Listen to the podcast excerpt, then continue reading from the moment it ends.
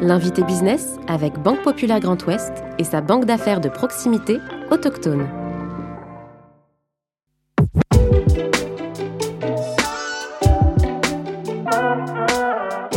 Implantée à Martigny-sur-Mayenne, sa société est spécialisée dans la conception et la fabrication de publicités sur lieu de vente.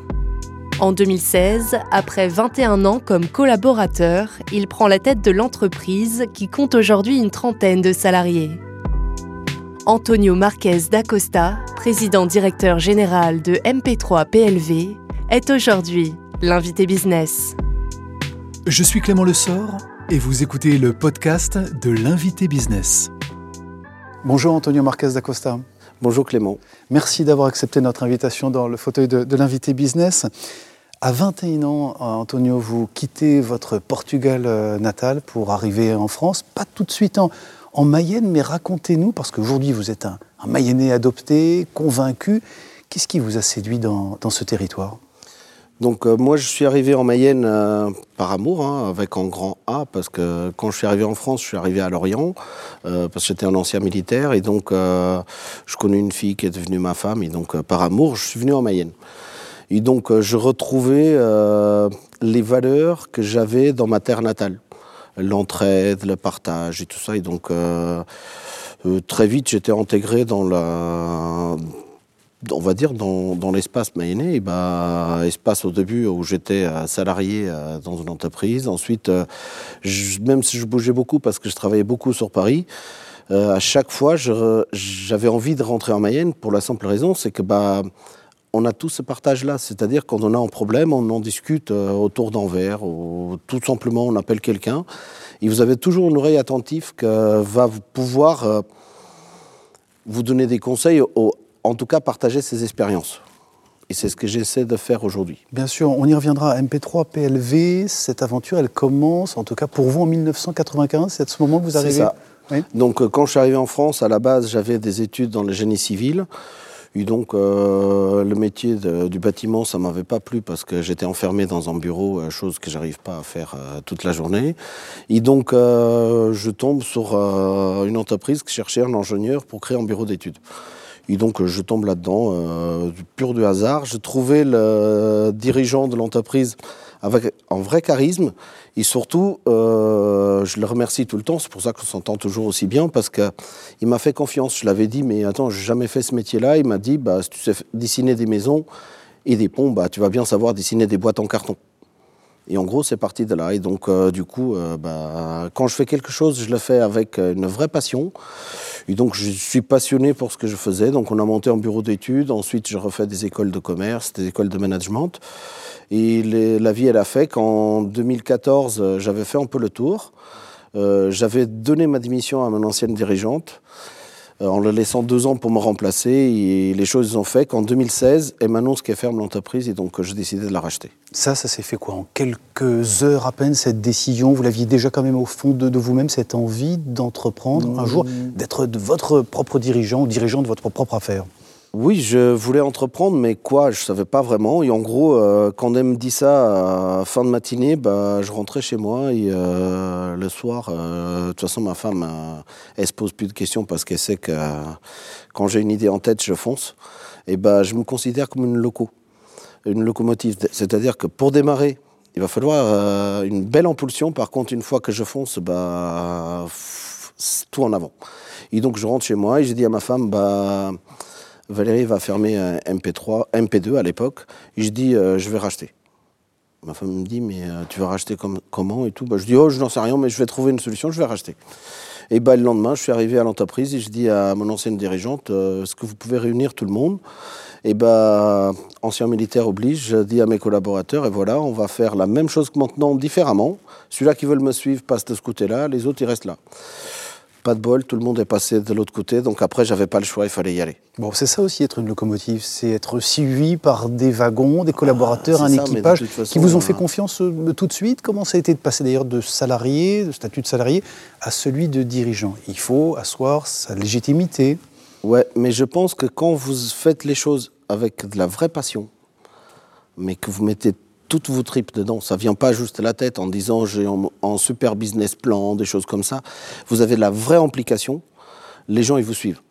Parce qu'au fond de compte, bah, de toute façon, c'est ça, en meneur d'homme. C'est euh, quelqu'un qui a un peu plus de conviction que les autres et qui dit, bah, on va y aller. Euh, Et quand j'arrive le matin à l'usine, je dis à tout le monde, bah, j'espère que vous avez mis du gel parce que ça va décoiffer. hein. Euh, Mais en gros, c'est ça. En gros, mes anciens collègues, ils me connaissaient par cœur et donc ils savaient que je faisais pas non plus le- les trucs au hasard parce que je réfléchis quand même très bien comment je vais faire les choses. J'essaie d'anticiper au maximum tout ce qui peut nous arriver.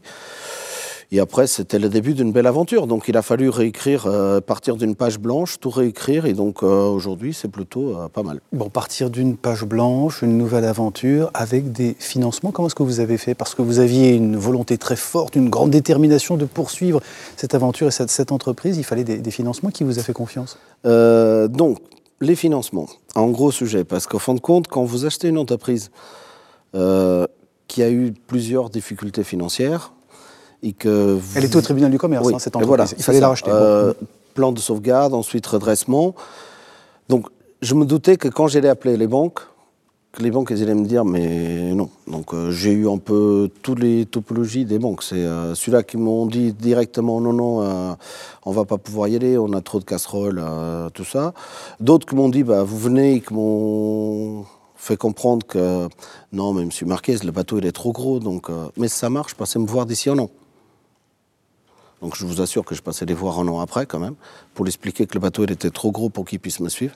Et votre détermination, votre ancienneté dans l'entreprise n'a pas suffi à les, à les convaincre Non. tout de suite, immédiatement? Non, en fin de compte, pas les banques locales. Et au fin de compte, c'est pour ça que j'avais commencé à monter à fin 95 en bureau d'études à Paris. Et donc, du coup, les premières banques qui m'ont suivi, c'était euh, deux banques parisiennes, en fin de compte, euh, à Maison Alfort et à Alfortville. ouais. Vous avez évoqué, euh, Antonio, votre euh, carrière d'ex-militaire. Qu'est-ce que vous en gardez? Qu'est-ce que vous en retenez? Et notamment pour conduire votre management, pour conduire vos, vos hommes avec un grand H dans cette entreprise aujourd'hui Donc, quand je décidais de racheter l'entreprise, je voulais mettre l'humain au cœur du projet. Vous avez dit de on oublie les machines. C'est Voilà, vraiment le discours. hein. C'est- voilà, c'est l'humain parce que les machines, tout le monde peut en acheter. Des hommes, et au fin de compte, euh, je suis un ancien commando de marine. La différence entre un commando de, mari- de marine et un fusilier marin, c'est juste le tout petit pas de plus. Et au fin de compte, je voulais que l'ensemble de mes collaborateurs, ils aient ce rythme-là d'un tout petit pas de plus. Et au fin de compte, pour ça, il fallait mettre vraiment l'humain au cœur du projet. Et pour la meilleure solution que j'avais trouvée, même si j'avais fait des écoles de management, c'est je trouvais que le management de campagne qu'on avait en opération à l'extérieur, c'est ce qui correspondait le mieux. Pourquoi? Parce qu'on a des procédures pour tout, mais la meilleure procédure, c'est celui-là qu'on ne respecte pas la procédure. Parce que c'est tout le temps à changer, et donc du coup, il faut qu'il s'adapte tout le temps. Et toute cette in- inertie qu'on va mettre en amont, ça fait qu'ensuite les hommes, ils deviennent très très forts. Et donc du coup, si vous voulez, on est parti de là. Et donc du coup, euh, j'ai décidé que je ne voulais plus de responsable dans l'atelier. Donc euh, on fait des plans de formation euh, énormes pour pouvoir continuer à former les gens. À chaque fois qu'on reprend un nouveau collaborateur, c'est beaucoup de plans de formation, ce que ça nous permet d'avoir une équipe assez homogène. Antonio, vous avez décidé d'ailleurs très tôt de devenir, vous aviez cette fibre entrepreneuriale, en tout cas vous venez d'un milieu, vous me l'avez confié en préparant cette interview, où tout le monde devenait de père en fils pêcheur. Est-ce que vous avez le sentiment aujourd'hui de vous être arraché à ce destin euh, finalement familial? Euh, pêcheur, c'est un grand mot. En gros, euh, quand je suis né, tout le monde venait dans le milieu de la pêche. En gros, mon père, il était menuisier et charpentier de marine.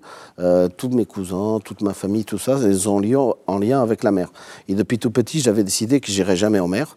Aujourd'hui, c'est un peu plus compliqué. J'achèterais bien un bateau pour faire de la plaisance, mais je comprends pas ce que ma famille elle va comprendre. Mais bon, en gros, si vous voulez, qu'est-ce que je retrouvais Et si, vous prenez à la pêche, c'est quoi? C'est les hommes. Parce que le bateau, en gros, c'est juste le moyen pour pouvoir pêcher. Mais qui pêche, c'est vraiment les hommes. Donc du coup, dans l'entreprise, on a fait la même chose. Je pense de toute façon que nos racines, sont à l'intérieur de nous-mêmes. Donc euh, on ne peut pas les changer comme ça. Qu'est-ce que vous avez apporté euh, à cette entreprise depuis 2016, Antonio? Comment vous l'avez fait grandir MP2, MP3, vous avez changé de nom?